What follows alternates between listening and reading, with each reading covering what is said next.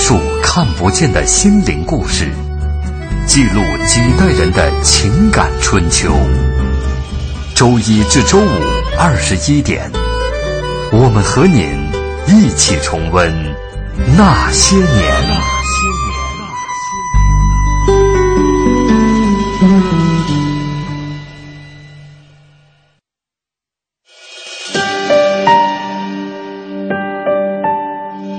那些年，他们很卑微。说句不好听的，你现在什么都没有了，命也就不值钱了。那些年，他们很无畏。为了胜利，向我开炮！那些年，他们很悲凉。大小，他是不是妓女？是。你爱他吗？真的不爱，真的。我跟他划清界限，从此跟他划清界限了。那些年，他们很顽强。活下去，像牲口一样的活下去，活下去，像牲口一样的活下去。那些年，他们守望幸福。爸，咱这回还有别的幸福吗？哼只要你好好活着，就能碰到好多好多好多的幸福。我的儿子，你就没事偷着乐吧。岁月流逝，情感永恒。那些年，中国人的情感春秋。春秋。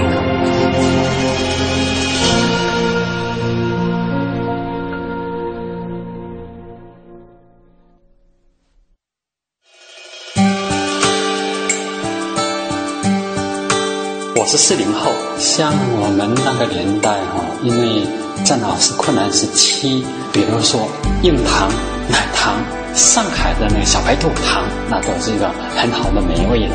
最爱吃馒头，啊，当时那时候馒头是好东西啊。我是五零，哎，小时候我们那就都是很贫穷啊，那个地方人吃的都很困难，最想吃的就是北面馒头。我是个六零后，就是排叉，还有江米条。我小的时候爱吃的是蜜三刀、小酥、酥糖。肉，那时候买点肉，因为都要票嘛，特别难，所以说那个呃，觉得每月就是有点肉，都家里包饺子了，那个感觉回忆的印象特别美好。爱吃什么都没有吃，没吃什么。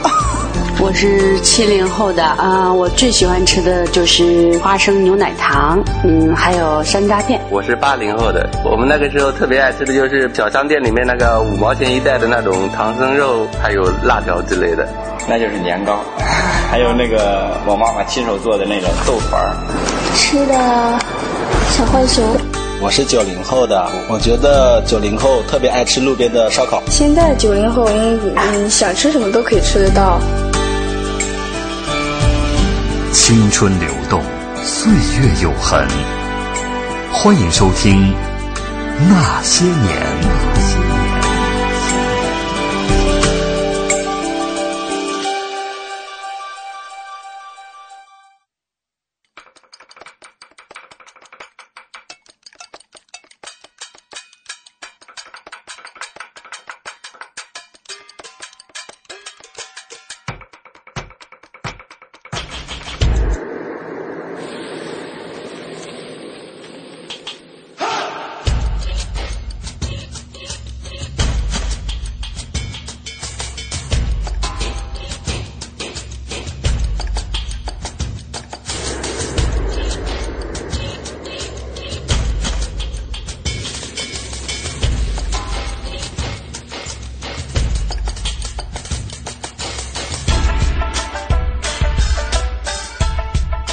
原来，这歌前奏实在太长了，我等不及了啊！那些年，记录中国人的情感春秋。大家晚上好，我是福江。据媒体报道，深受听众朋友们喜爱的著名主持人小平，从昨天晚上九时许到现在一直在打喷嚏，因为太多人在召唤他。大家再坚持一个小时。另外，注意最重要的一点，不要欺负新人啊！好人一无所有啊，不是。一一一往无前啊！祝大家 听完节目一夜安眠。我们回到今天的这个话题。最近呢，这个纪录片《舌尖上的中国二》啊又开播了，让很多翘首以待的这个美食迷们，呃叫吃货们，深夜守候垂涎欲滴。那么中国呢，在饮食方面的文化也确实博大精深。说到吃，不仅刺激到我们的味蕾，更加唤醒我们的记忆。你还记得那一声声回味悠长的黑芝麻糊的叫卖声吗？还记得大白兔奶糖在口中的香甜吗？还记得夏季盼望冰砖那种渴望的眼神吗？本周那些年国货系列之收官之作，咱们一起来回味《舌尖上的那些年》。关于吃，您记得哪些国货品牌？又带给您哪些温暖的回忆？欢迎您在新浪微博和我们沟通。您可以在新浪微博检索“经济之声那些年”或者艾特我本人杨富江三个字。今天呢，请到直播间的嘉宾，六零后的老陶和七零后的张金红，欢迎二位。大家好，听众朋友们晚上好，富江好。嗯。呃，说到老陶，我还是对于某天天下公司的一位小同学对你亲切的称呼记忆犹新。嗯，乐庆，你怎么看？我当时就哆嗦了。另外呢，说到这个张惊鸿，这惊鸿是惊鸿一瞥的那个惊鸿？不是，这是一听呢就是。标明了我的产地和出产时间啊，这个产地呢就是北京嘛，出产时间一般说要宏大呀，现在没起这个名字了啊，这是部队人起的名字，那就是文化大革命期间。哎，北京很宏大，哎，那说到这个小时候的一个零食，二位分别代表的是六零末和七零初，是吧？应该是有很多的交集。老陶先说，这个印象最深的。到现在还流口水的零食。呃，我其实 我印象最深的就是我在小的时候，因为我们家是从上海支援内地建设到的河南。那么我小的时候，我就觉得，呃，经常因为跟家里人到上海去，然后就吃那个小笼包子。为什么说这个点心呢？因为上海人啊，这个话里面就叫，咱一刚起来叫低心，叫点心。其实他我们说包子可能就是主食了啊。但是在上海人的这个叫法里边，这个就叫点心，包括面啊，像阳春面啊，或者锅贴啊，或者一些这种都叫点心。所以这个之后呢，就是其实就是小吃而已了。所以这个我印象当中是特别特别深，尤其最深的就是这个南翔的小笼，因为这个南翔小笼啊，就是呃，我我就是汤汁儿很多，然后又很香。是拿吸管喝的那种。嗯，对对对，不怕烫吗？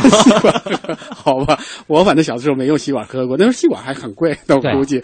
所以基本上就是很好吃，吃个包子，然后流到那个后背上。那我我印象最深的是，我和我哥哥当时在上海，然后要回要回河南去了，然后呢就说。他们就说要带点什么东西去回去，我跟我哥哥异口同声说要带这个包子回去。他说这包子凉了，回去就不好吃了。那也不行，也得带包子。最后我们带了六十个，哇！因为它其实一笼是八个，不像我们这一笼是十个，它一笼是八个，一克呢是四个，所以呢，它这个。六十个就很可观了，拿回去一个其实已经不那么好吃了。显然凉了以后，你再蒸再回炉，没有那么多汤汁了，没有那么好吃了。但是依然觉得特别特别好吃。对，咦，作为一个老上海，你这是能啥呢？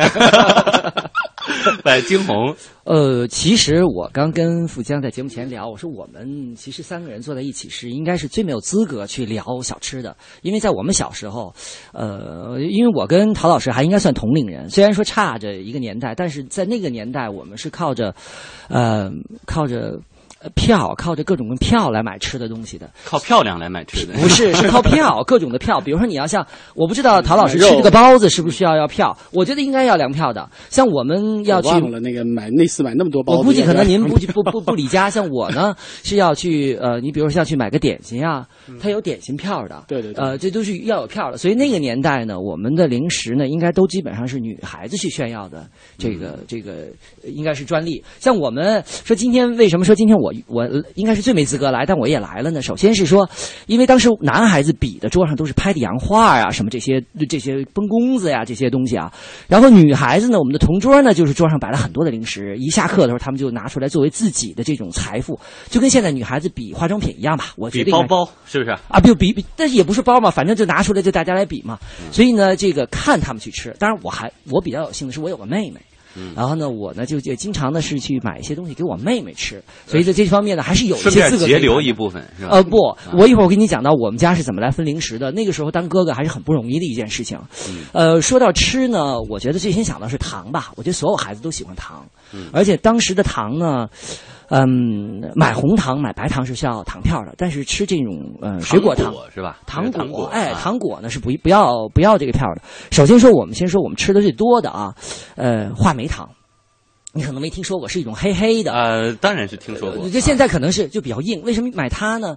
是因为它味道比较厚，而且呢比较便宜，吃起来能在嘴里很长很长时间它不化。啊，女孩子性价比比较高，比较高啊。然后女孩子们愿意把它含到这个舌头里面呢，让它腮帮子里鼓出一块，然后弄在牙齿上哗啦哗啦的响，来显示自己我在吃，我有糖吃。卖萌是吧？哎，就是你可以叫它卖萌啊。哎，好，因为时间关系呢，我们先进一段广告，来听听那些年我们舌尖上的糖果。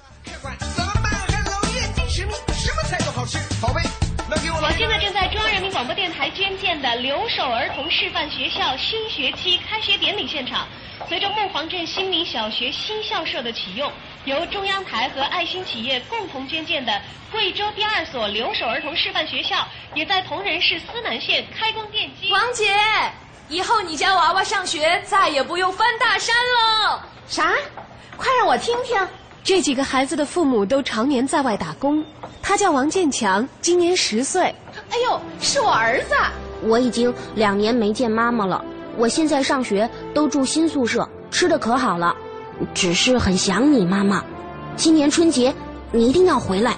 大爱撑天，凝聚希望，关爱留守儿童，跨越爱的距离。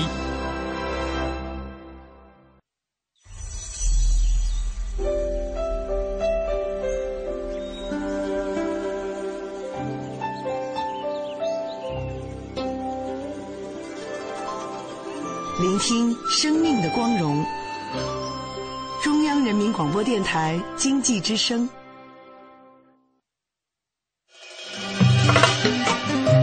我是四零后，像我的家里面嘛，比如说花了好几个月的工资买了一台四个灯的收音机。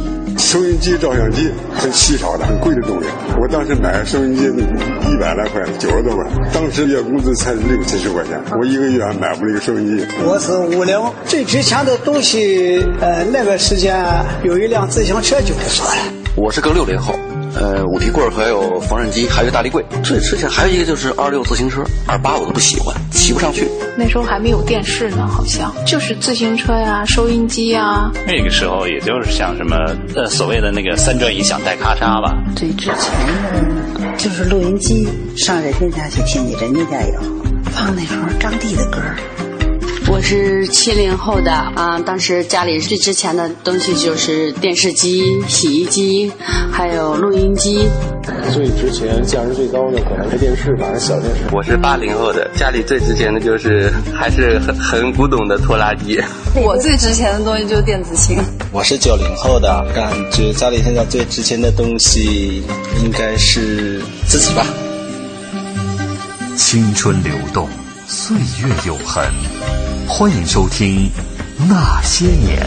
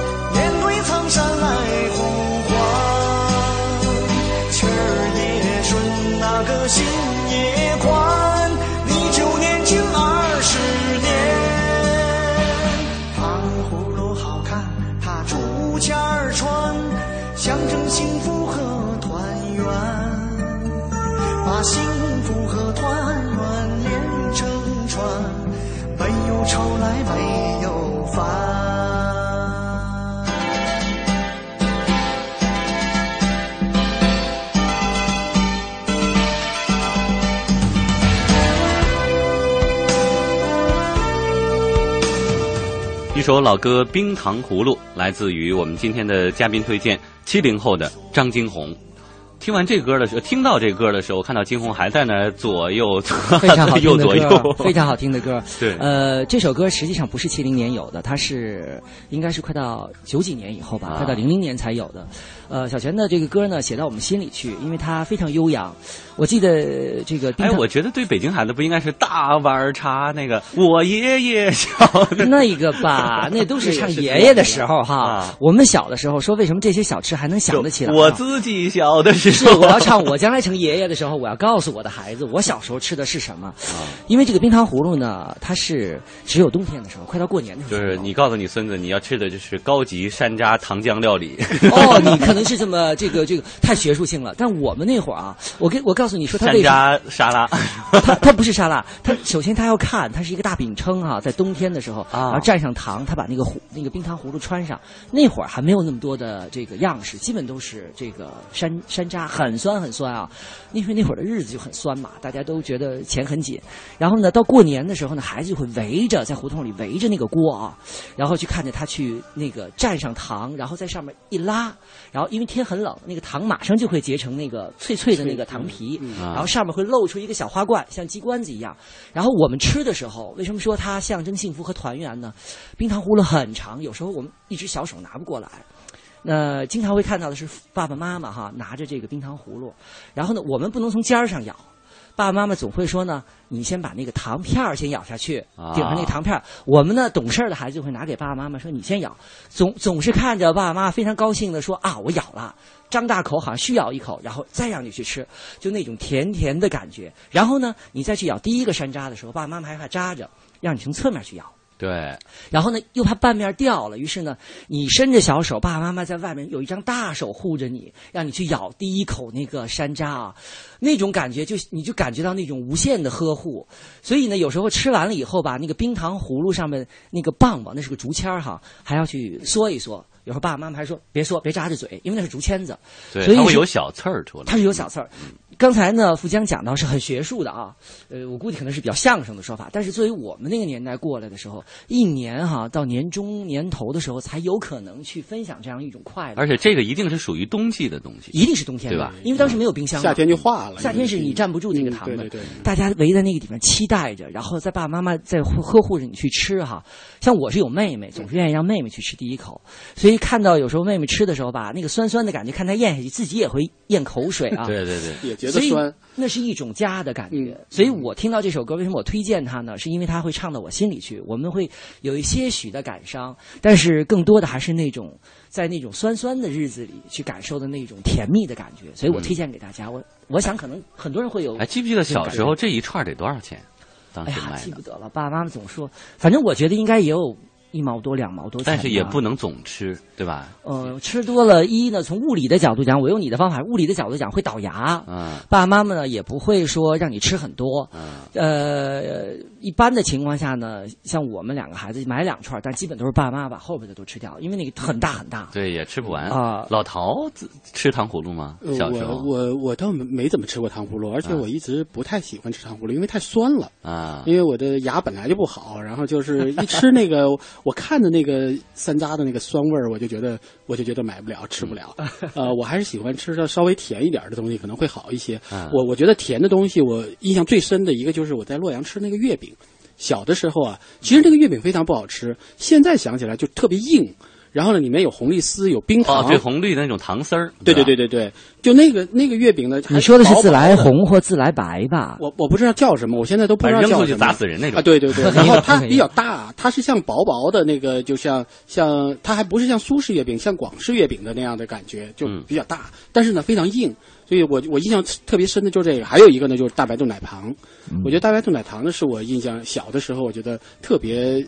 值得炫耀的一个东西，因为那个时候糖非常难得，但是尤其我们在内地就觉得更加难得的吃得到这种大白兔奶糖。但因为我父亲有时候经常会出差，会带一点回来，所以就特别自豪，觉得你能吃到。后来我查了一下，这大白兔奶糖啊，其实还有很好玩的一段历史，我给大家稍微的介绍一下。嗯，它呢是呃，实际上是在呃，大概在一呃上世纪的三十年代就创制了，创制人呢是呃，叫冯伯庸。其实我们现在今天可能听这个名字啊，非常非常陌生，但是这个名字呢，就跟大白兔奶糖是非常紧密的一个联系在一起。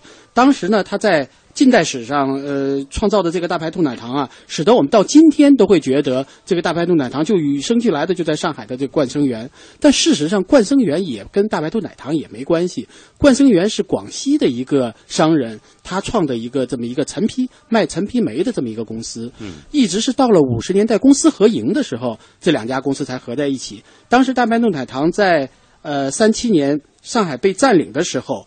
在这个 A B C 糖果厂生产的这个大白兔奶糖，当时生产出来之后就一炮而红，因为这是民族产业当中非常有自信的这么一个。当时叫米老鼠糖是吧？对，当时叫米老鼠糖，因为它个米老鼠形象啊是个非常讨人喜欢的，所以叫 A B C 米老鼠。那么这个糖出来以后呢，就是呃，整个就是整个上海滩都非常的风靡，全国都非常的好好卖。后来到了一九的四九年以后，呃，公私合营。然后跟冠生园当时的这个冠生园在全国各地也是有它的这个分厂了，然后就合并了。合并之后呢，就变成了冠生园的大白兔奶糖了。当时这个大白兔奶糖啊，为什么特别的这个呃出名呢？还在于当时一九五九年的有一天，呃，爱民糖果厂啊，就是想着要为中国成新中国成立十周年献上一个生日礼物。献上什么生日礼物呢？当时大家都觉得。嗯，不如自己开发出一款以前因为叫 A B C 米老鼠，那么我们这回新造的这个样子啊，大概其的样子，然后增加一些配方，使得它更加的这个入口更加的甜，更加的香，更加有奶味儿，所以自己就创造了这么一个新的品种。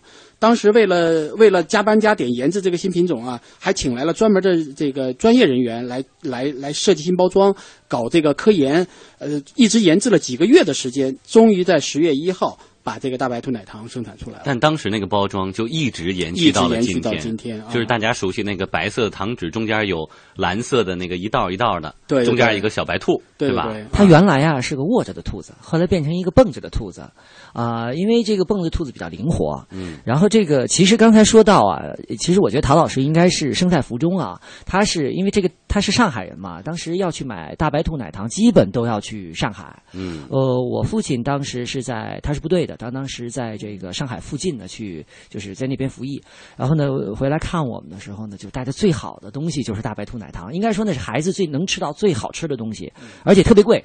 为什么特别贵呢？因为他当时，呃，在五几年、六几年，每天才生产就是八百公斤，那你全国那么多人想去吃啊，而且呢，这个当时周总理呢，这个还把它当成就当时说啊，是这个七颗大白兔奶糖就相当于一杯牛奶，而这杯奶呢，当时我们。呃，当然，西方那会儿可能是倒奶了，但是我们当时要想喝到牛奶呢，真的是不太容易的。我们都是喝棒子面粥长大的那会儿，所以呢，呃，能够吃到那个大白兔奶糖进嘴以后，它有一层米纸。当时不知道米纸能不能吃，第一次吃的时候呢，是特别喜欢看那个那个小那个大白兔，然后就特别想多看一眼，但是那种香味儿，那种奶香味儿很少闻到的。然后爸爸妈妈给剥开以后，那里面有一层米纸，我们不知道是不是能吃。对，然后这个大人就会告诉你，那是能吃的，半透明的，半透明的。于是呢，我们就先把那个米纸先放在舌头里，先去舔，还还不去吃这个大白兔奶。其实已经有点甜味了，有一点点甜味，但它还是很大很大，像玻璃一样。但真正吃大白兔的时候是要有仪式的，就是要先去舔的。谁焚香斋戒，沐浴更衣，倒用不了那么多，但是确实是要一一小口一小口的吃。对，嗯，不会说一口把它吞下去，像猪八戒一样哈，即便吃不能就直接在嘴里一整块含着是吧？呃，那会儿是要想含进去，满嘴。的这个因为很难得，所以就要慢慢的吃，慢慢的品。还有一个就是，其实那个时候我我们小的时候啊，女同学喜欢攒糖纸，对。然后那个时候有各种各样的那种玻璃糖纸，就大家攒的这个好不好？那糖纸攒的好不好？要看是不是透明的这种玻璃糖纸攒的多。但是大白兔奶糖那个糖纸呢，它不是透明的。嗯。那个糖纸呢，理论上油纸，呃，油纸，白色的油纸。这个理论上这种纸包的这个糖啊，不算这个糖纸不算是珍贵的。但是这个大白兔奶糖的这个糖纸，对女同学来。说，这是非常要珍贵的，要攒的。就这一张，可能能换两个玻璃糖纸。我们出去玩的时候，当当硬通货来用，当硬通货来。对，我们当时出去玩的时候，如果谁兜里揣了一颗大白兔奶糖，那是很令人羡慕的事情。呃，你想当时结婚的时候，不是我们啦，就是大人结婚的时候要送的礼物，这种糖果是可以拿出去送当结婚礼物的。啊，你想当时就像现在里面放巧克力一样，那里面飞列罗的那个级别，对对对对，呃，对呀，但是呢，比飞列罗现在还要珍贵。我个人觉得比那会儿要珍贵，因为什么呢？当时你想送的东西啊，是呃用的就是脸盆啊、被子啊，还用痰盂还是膏状的痰盂啊，暖壶、暖壶、暖瓶、暖壶，然后送的吃的就是呃这个糕点，然后就是糖，是他们甜甜蜜蜜的。所以说到这个大白兔奶糖呢，应该说是中国人的骄傲了。呃，当时呃总理把它作为国礼送给了来访的美国领导人。对，一开始呢基辛格来，后来呢他们就给他觉得这个是一个好东西，然后送给基辛格，他们就觉得基辛格很喜欢。然后呢，因为荆轲把剩下的糖全带走了，然后等到尼克松来的时候，专门定制了一个礼盒送给尼克松。嗯，而且呢，当年回去以后呢，美国的复活节，这个大白兔奶糖就成了当年美国复活节特别畅销、特别抢手的糖果。嗯，好吧，这光说一个大白兔呢，就说了十几分钟的时间。那么我们在一小段广告之后来说一说那些年我们回忆当中的好吃的。好喝的饮料、好吃的零食啊、膨化食品等等，你有什么的话在线跟我们说。交通银行提醒您关注央广财经评论。等老板加薪，不如自己加，不如自己加。现在来签约交通银行我得新金定投组合，自动扣款、智能理财，马上加薪，还可获赠百元话费。详情请致电九五五九交通银行。健康美味就选双汇，双汇开创中国肉类品牌。奶瓶三十五，背带裤一百二十九，学步车四百六十八。姐，这小家伙开销可不小呢。唉，自从儿子出生以后啊，我都好久没有买过新衣服了。你姐夫也不送我花了。姐，过日子不能光靠省，还得学会经营呢。你得学学理财了。据我了解呀，白银投资就不错，只看一根 K 线图，二十二小时随时交易，模拟一次就会做。你边带宝宝边做白银，什么都不耽误。是吗？你再详细说说。你呀，发条短信八零八到幺二幺幺四了解一下，免费咨询。好。八零八到幺二幺幺四是吧？我现在就发条问问。白银投资让你的生活更美好。发送短信八零八到幺二幺幺四，发送八零八到幺二幺幺四，免费开户做白银。投资风险需谨慎。北京时间二十一点三十分。报时中国经济。我是吴敬琏。中国虽然已经是全球第二大的经济体，但是因为我们发展方式粗放、生态环境破坏，必须要转换发展思维，才能够保持可持续的发展。报时中国经济。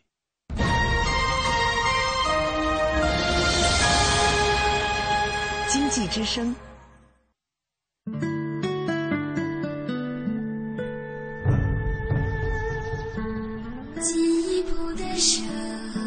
人民广播电台经济之声。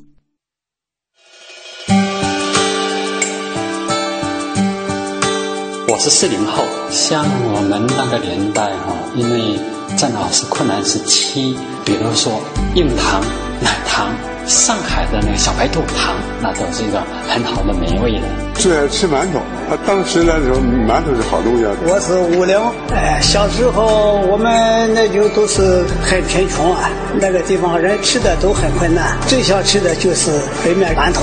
我是个六零后，是不是排叉还有江米条？我小的时候爱吃的是蜜三刀、小酥、酥糖。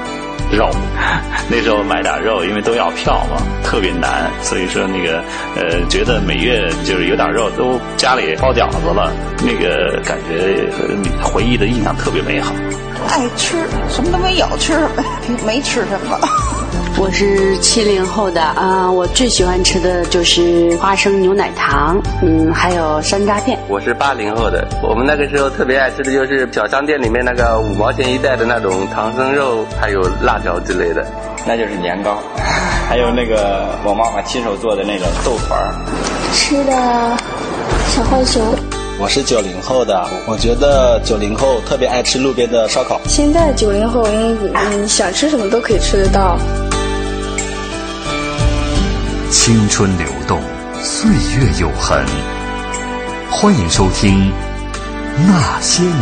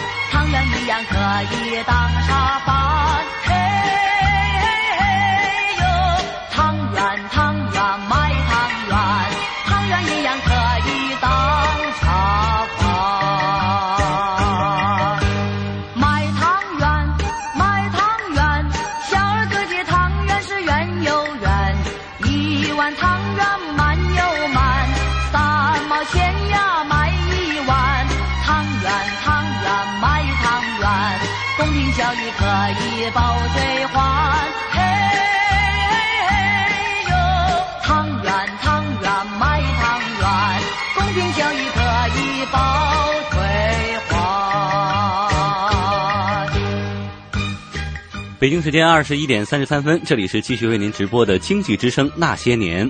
本周《那些年》国货系列之收官之作，咱们一起来回顾《舌尖上的那些年》。关于吃，您还记得哪些国货品牌又带给您什么样的回忆？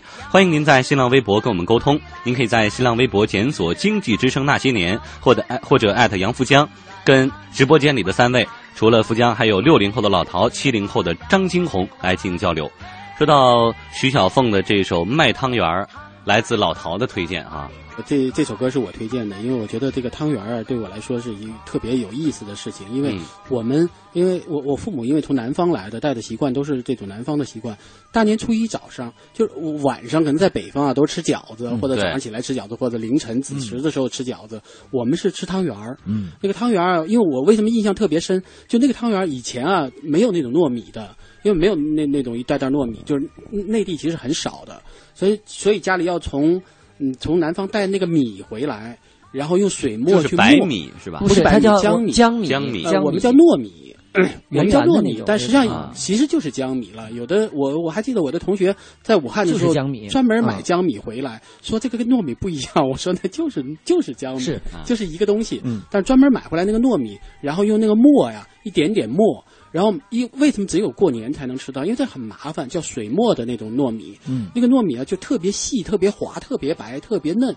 呃，就是你，做做出来的那个汤圆啊，跟北方那个汤圆不一样。北方叫元宵，它是干的。对对对，是干的，是滚出来的。然后它就特别硬，那个面还相对比较粗一点。这个呢，因为它水磨出来的就特别细，但是这个磨出来之后呢，它非常复杂，那个这个工序。嗯，你想要一点点磨，一点点加水，一点点加米，然后这事我干过。一天可能才磨出来大概一多一一大一坨，然后再在里面包这种呃红豆沙和黑芝麻。这个红豆沙黑芝麻当时也也 也是我我父母那个时候要过年前要到上海去出差的时候专门带回来。我忘了是哪个哪一个那个食品店专门卖这种红豆沙和这种黑芝麻，就供汤圆用的，专门包汤圆用豆馅儿，呃，就特别的细。然后那个红豆沙就特别特别的细，就不像一般那种红豆沙里面有那种呃呲呲啦啦的东西，它没有，它就是非常细的包在一起。然后每天啊，到了过年的时候，你才可以吃到这么一碗非常香甜、非常软糯的那么一个糯那个汤圆儿，嗯，非常好吃。所以这就是你童年当中好吃的一个记忆哈。嗯、哎，咱们说说这个饮料，刚才呢说了糖果，那些年老陶那时候有所谓的饮料吗？还是说都没有。其实我们现在说怎么好吃不好吃，我其实现在我没有什么挑的啊。老说谁是谁吃货，我都特别不理解。我对吃一点感觉都没有，因为我们那个时候没有吃的，嗯，几乎什么都没有。有什么就吃。我们现在说什么大白兔奶糖啊，或者吃什么，那都是一年可能才吃到一次或者两次的东西，所以就是非常的就是没有觉得就是就说哪个东西好吃啊或者怎么着。所以现在我们说呃是《舌尖上的中国》或《舌尖上的什么玩意儿，我都觉得其实离我挺遥远的。我就觉得吃不是一个特别重要的事儿，但是只是那个时候只要吃饱，有就非常的好了。为什么那个时候就觉得这些东西特别好吃呢？因为是盼望，因为你一直盼盼望着能够吃到多好，然后你事先就有无无数长的时间你在想那个东西有多好吃，吃的时候你有多么长的时间去回味它。然后就整个就变成也也许只有一粒大白糖，可能一粒大白兔奶糖，以至于你三四个月都沉浸在幸福之中。对，就像大仲马说的是，人类所有的幸福，上帝给我们的就是属于叫做呃叫做希望和等待。比如说我小时候呢，最喜欢我爸的事儿就是去北京出差。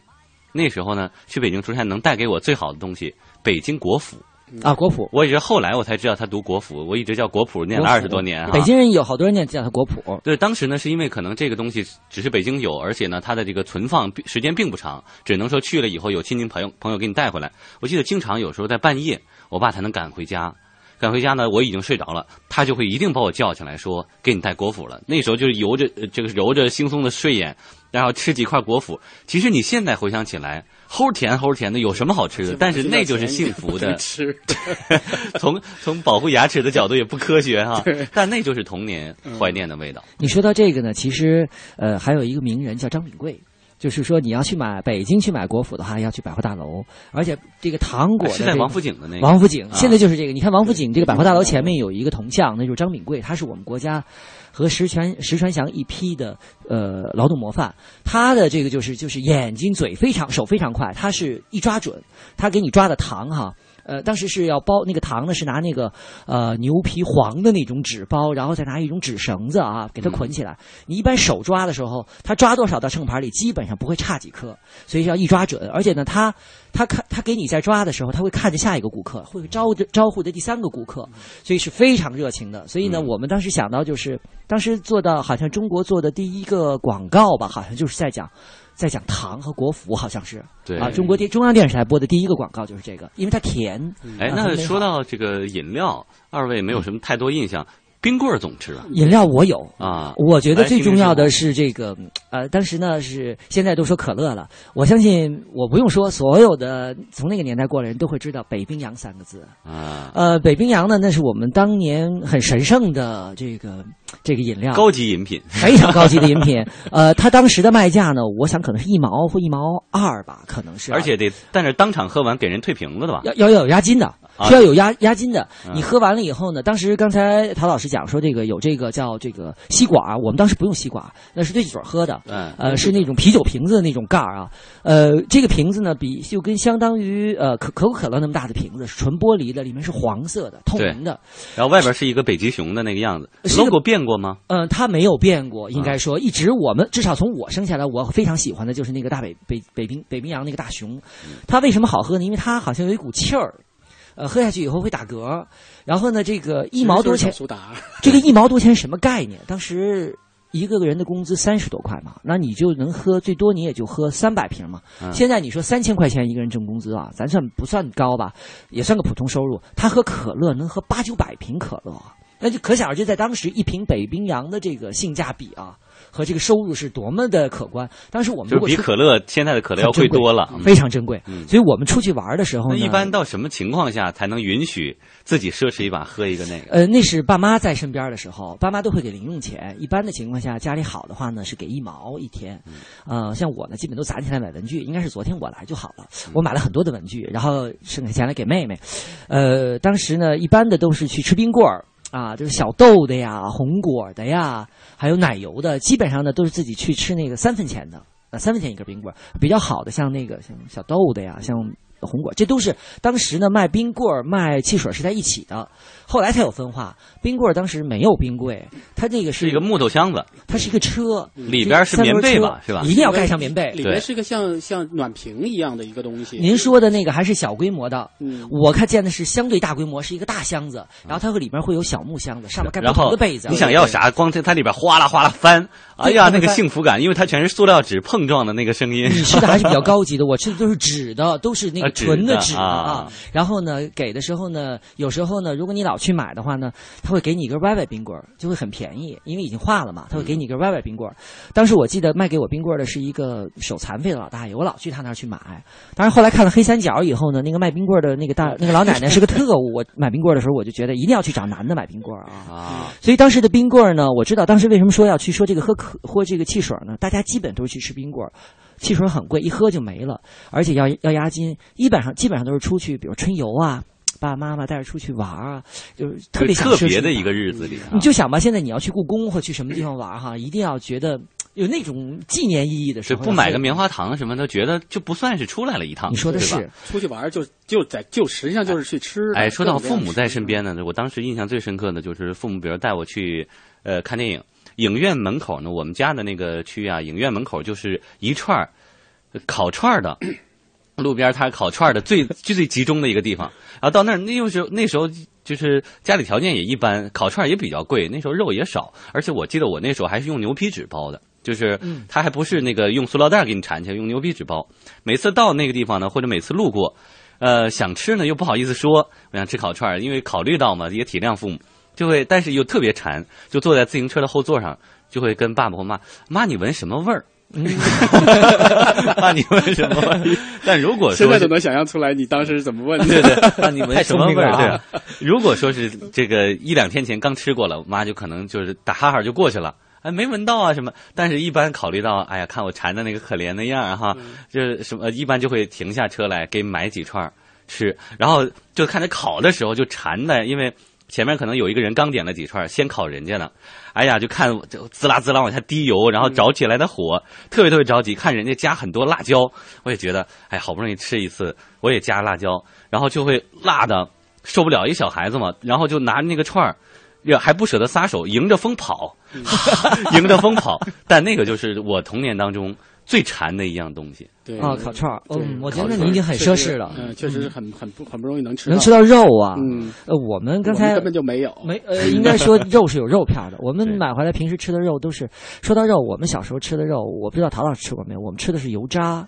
嗯就是当时吃的油嘛，给的那个花生油不够嘛买，那种肥肉肥肉炼，呃肥肉啊油也没有，这样对炼出油来可以炒菜，都其实那个东西现在呃那个炒花菜什么东西还挺好吃的，对非常好吃对吧？素菜我们当时是什么呢？炸出来以后要把它撒黑一点盐，或者撒一点糖，然后呢，如果再好一点呢，切开馒头以后抹一点芝麻酱，然后再把这个油渣撒里头，那咬一口那种幸福感啊，真的很好。尽管说它现在不健康，但我依然认为那是当时我和我妹妹最好的对。这个早餐食品了。嗯，哎，哥说到喝，我自己还有一个经历，就是到我那时候呢，中央电视台就是呃老陶贵单位 已经开始播放一种叫高乐高的音频，就是一个小孩儿这个在那玩滑板特别帅，然后呢自己身体又棒棒的，就是高乐高棒极了。但是对于我们那种小县城的人来说，可能一个县城里边都没有卖这个东西呢，因为它又很贵。但是有一次呢，我就是这个在家里冲了一杯陈青岛，我还记得佳木斯产那种豆奶，嗯啊，豆奶豆粉，对吧？对，加上一点用开水冲一个那个，然后就去单位了，然后呃不是去单位了，去学校了，然后我就跟别人说这是别人给我买了一个高乐高，然后在整个一个星期里。我都是我们学校里的明星，就是说，你看那个电视，每天动画片之前都会播高乐高的那个广告，杨富江就喝上了，然后呢，我还不给别人喝，因为别人要一喝就露馅。其实你说到这个，在我们那个年代不叫高乐高，叫做麦乳精。啊，呃，它是基本上，我觉得，反正我们是生病的时候，我们有时候盼着生病，生病了就有好吃的。对，还会有一点好吃的哦麦乳精基本都是看看病人的时候啊，一个铁桶，然后里面去蒯出来，就是巧克力味儿。因为当时的巧克力呢，呃，家长总说别吃坏了牙，别流鼻血。凡是带巧克力的东西，基本都是要珍藏的。你看我们家有一个铁盒藏巧克力哈，我妹妹她属老鼠的，她总能找得到，而我就很笨，就找不到。麦乳精呢也是那样，就是。作为早餐啊，或作为一种饮品，像你就后来叫做高乐高了，呃，我们当时说的不是一样哎东西，不是一样东西，但是我们总觉得味道还是麦乳精好。高乐高应该是你那个年代的好吃的了啊。对对对其实就是因为那时候液态的饮料或者奶是不是还是太少？对啊其实也有奶酸梅精，酸梅精那也有吧个都不算，那个都不算酸奶也有吧奶，那都不算奶。啊我印象最深的，我第一回吃这个哈根达斯，大概是八九年，然后哦当时我一个同学要出国，然后我们走在这个南京东路上，然后我就看到了这个哈根达斯，因为我们那个时候吃冰砖啊，都是大家知道光明牌的那个冰砖，一一大块儿，然后给切开，那个时候大概我记得是两毛几，哎，是给个小木片儿，然后蒯着哎，吃哎小木片管啊着吃，有是有大盒的，有小盒，也有简装的。简装大概只有一毛钱，啊然后稍微大一点呢，就两毛钱，两毛四好像是。然后当时我第一回去吃这个哈根达斯，当时在南京东路，当时那个一个哈根达斯大概是五十五五十十十八块还是二十多块，我忘了，反正非常贵对我来说，二十多块，好像是五十块我觉得。然后 进去吃的时候。然后我我同学，我心想那还不得，我以为就跟冰砖一样，大概几毛钱、一块钱的这个概念呢。结果一进去就发现特别特别贵，但是我已经请了，我已经说出口了，我也不能收缩回来啊。然后我就只能硬着头皮就想，我心想那还不得来一大盆儿啊！我心想肯定吃不完。然后他说不行，一个人得要一份儿我心想一人一份儿还不得吃吃成什么样儿？这不能结果一来就就是两个球啊。你想还干啥？这就俩球啊，而且那个时候天比较热啊，就一会儿就开始化。哎呀，给我气的！但是我本来能一口我也不能一口吃完吃了，你也不能慢慢吃。你知道这一勺多少钱吗？然后我本来的想法是我们坐在里面吃，还可以聊一会儿。他毕竟要走嘛，咱们就坐个俩小时啥。年轻人，你想多了。才发现可能坐不了十分钟、二十分钟就得出来了，因为没东西了。哎呀，我觉得那次是我我我请客最贵而且最伤透心的一次而东西就是最肉疼的一次，啊，对吧？从那以后，我就再不吃。呃咱们来看看网上听众们呃这个说到吃的话题呢，这个微博上也是爆掉了哈。张基武中国太平说呢，张金红大白兔奶糖。北冰洋汽水，我半个月以前还喝了一回北冰洋，在通州运河公园夕阳下草坪上，儿时的味道是吧？来看一位这个支持老陶的这个朋友朱大牌说啊，作为老陶的洛阳老乡呢，我也喜欢吃那种又薄又大的老月饼，啊，直到今天呢，父母还会在中秋专门把老月饼给冻起来，留给远在澳洲的我，等我过年回家的时候一饱口福。我我现在回去也专门去买这个月饼吃，因为到了比如说暑呃就是中秋节前后啊，我同学来，我专门让他去带这个月饼回来。虽然很硬不好吃，不是特别好吃，但是那个味道确实是你童年的味道。刚才陶老师说的这个，我现在有一种感觉，我觉得陶老师虽然和我是一代人，但我觉得我们是两个完全不同的阶层。他他他他吃的东西都特别的好，所以让我特别的羡慕啊！只可以 只要是一年就那一次，所以说。呃，但是你说吃的，你像说那吃那哈根达斯，我也是在九几年的时候，也是因为工作和还不是小时候，真的是工作了以后，但是总感觉没有小时候一口一口去嗦那个冰棍儿的那种感觉来的畅快。对对对，嗯，因为那个时候吃冰棍儿那是完全不一样的。刚才你们说都是大柜子里装，我那时候吃冰棍儿都是那个。瓶子里装着的，就是类似那种开水瓶的那个瓶胆装着的那种，因为它保温嘛。嗯、对，我印象最深还不是是从那儿买，我们是因为我们当时在厂里面嘛，我们在洛阳是在厂里面，那个厂里面啊，它为了防暑降温，夏天它会自制冰棍儿，嗯，所以我们每到晚上四五点钟的时候，都拿着各种各样的暖水瓶去接冰水和冰棍儿，嗯。啊，可以接一冰，可以接一一一一，其实就是糖水是吧？呃，它是冻起来的，啊、它可能是它可能它肯定还是得橘子汁儿兑啊，对，不知道是橘子汁儿还是什么绿豆汁儿什么类似东西兑起来，然后就冻出冰棍儿。那时候不要钱啊，就是厂里面的福利啊。哎呀，大家每每到一放学就开始拎着各种各样的暖水瓶去接这个东西，特别过瘾，我觉得。哎，这说到吃，其实还有很多那种呃能称为零食的东西。嗯，不知道二位，比如糖瓜啊，或者说什么山楂糕、山楂片儿、山楂卷儿，您都说的非常对，或者什么豆儿之类的。其实说呃，我跟你说一个酸的，可能你都没听说过，叫做山楂丸。哦，几分钱？那小孩吃多了就要吃。我们有时候没有水果吃的，是管消化的那种。对，它就是一个药丸，但非常好吃。呃，说到酸的呢，有酸三色啊，杂瓣糖、黄油球，这个都是我们小学的时候，我们还参与过义务劳动啊，就是去包，就是包糖纸。所以每一次买这个的时候，就感觉哎呀，那里头有可能有我包的啊，那个那个糖纸。像糖嘛，还有高粱饴啊，像吃的那种，呃，我不知道陶老师可能跟我有地域差别，像花生蘸、鱼皮豆、开花豆。鱼皮豆就是那种花生外边裹上那种面，面啊，再过炸炸一下或者过一下油。我包过新来的花生，那是也是义务劳动，拿脚去踩，然后一天做竞赛，拿那个小塑料碗去包，老师来奖励我们，然后写写这个。所以当时说做鱼皮豆，我说那里面有我包的花生。然后学那个落花生的时候，我自己也会感觉很自豪，因为我干过这个事儿。然后到现在我也没有闹明白这个鱼皮豆那个花生是怎么放进去的。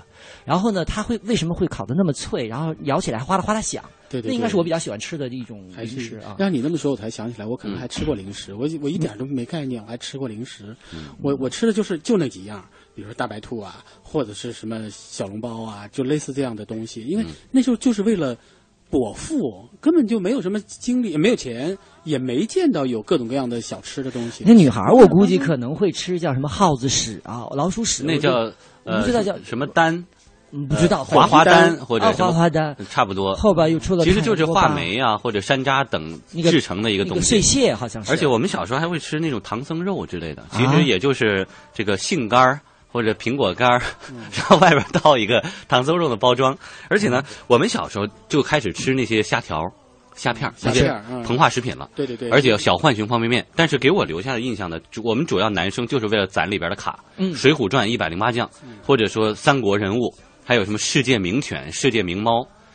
就往往就是吃。现在还小男孩也这样，我资助了几个就是儿童村的孩子，他们也每一次去都跟我要这些这个干脆面啊，里面也是去攒这种卡。男孩子比的就是这些东西。对，我觉得我那个时候小的时候，如果要吃零食的话，因为我们那个是城市不大不大，走不多远就是农村了，所以我们要想吃零食啊，就跑到农村去摘柿子啊，偷苹果，都看纯绿色无污染。对，纯绿色无污染。我印象最深的就是我们有一回去去偷人家柿子。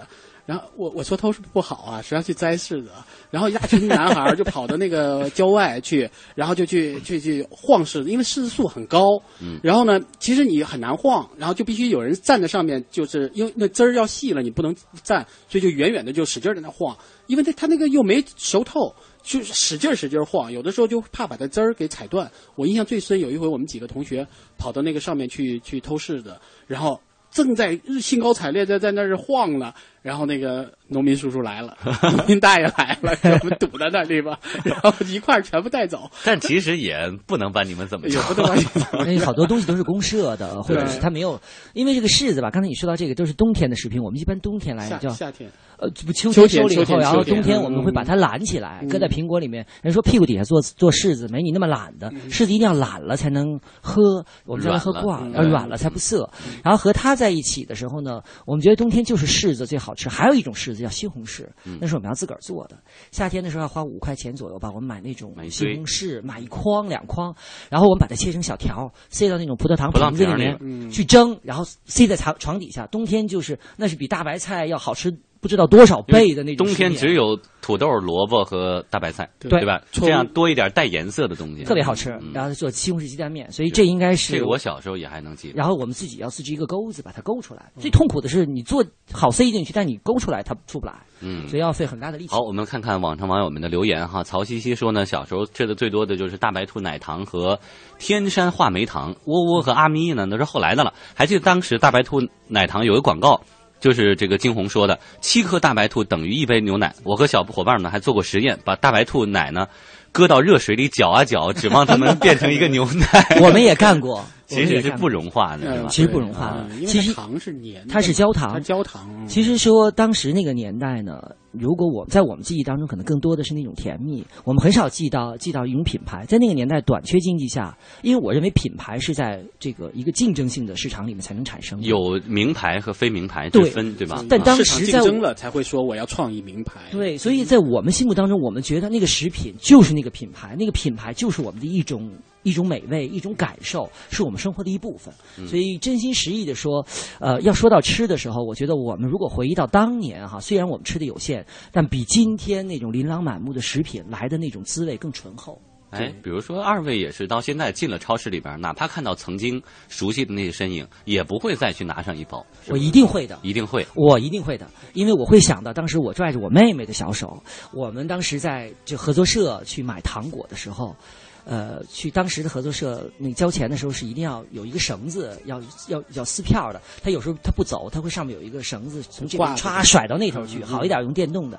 然后我们一会儿看看上面，一会儿看看那个玻璃柜里面的好吃的，想一想呢，就是我现在还能想到我妹妹小时候那种渴望的眼神，所以我想，嗯，现在的孩子生活在非常好的年代，嗯，珍惜的感觉啊，我觉得幸福来自于珍惜，所以珍惜的感觉少了，可能对幸福的体验的深度恐怕就没我们那个年代的人来的呃那么真切吧。就是那种快乐他没有了。对比如现在的小孩儿，你说你馋点啥，他真可能回答不上来。因为他所有东西都能够满足了，嗯不像我们那个时候就就没有，所以每一样东西都是在你的盼望当中来的。那这个来，他到了你身边之后，他就是双倍的，甚至是 N 倍的，在你心里留下一个印象。嗯，那其实说到这儿，更加复杂的后来的一些酸奶呀、二位是不是也都已经离开那个吃零食的年代了？嗯，酸奶是两毛四一瓶，瓷瓶的，非常的贵，那绝对是奢侈品。哎，包括现在那些老北京酸奶，有时候就是在一个小铺门前要一个，当场在那拿吸管喝完留在那儿。我们当时是拿小是小铝勺，一个小平勺去买的，当时是两毛四，在东单那个地方是有的。嗯，好，我们来看看网上网友们的留言哈。这个 X 小凡会跳舞说呢，从小就吃大白兔，每次去上海呢，家人都给我带。虽然现在这边超市也会有卖，但是总不如上海带回来的那个味道了，不是童年的那个感觉。前几天呢，爸爸从上海都带回冰淇淋口味的大白兔，开心的不得了，真的见证了大白兔很多新品的问世。嗯，现在都有冰淇淋的大白兔了。我觉得今天我们给大白兔做了很多的 广告啊。哎，呃我们再看看这个浩浩乎平沙无垠说呢，那些年的零食可以简单到一串糖葫芦，可以原生态到一把爆米花，可能是加了香精色素的，也可能是没什么营养的。悠悠岁月，漫漫人生，走过八方路，吃过万种鲜，忘不了那记忆深处最初的幼时零食，因为它是无忧年代的快乐见证。因为挚爱，所以难忘。也祝愿所有的朋友晚安。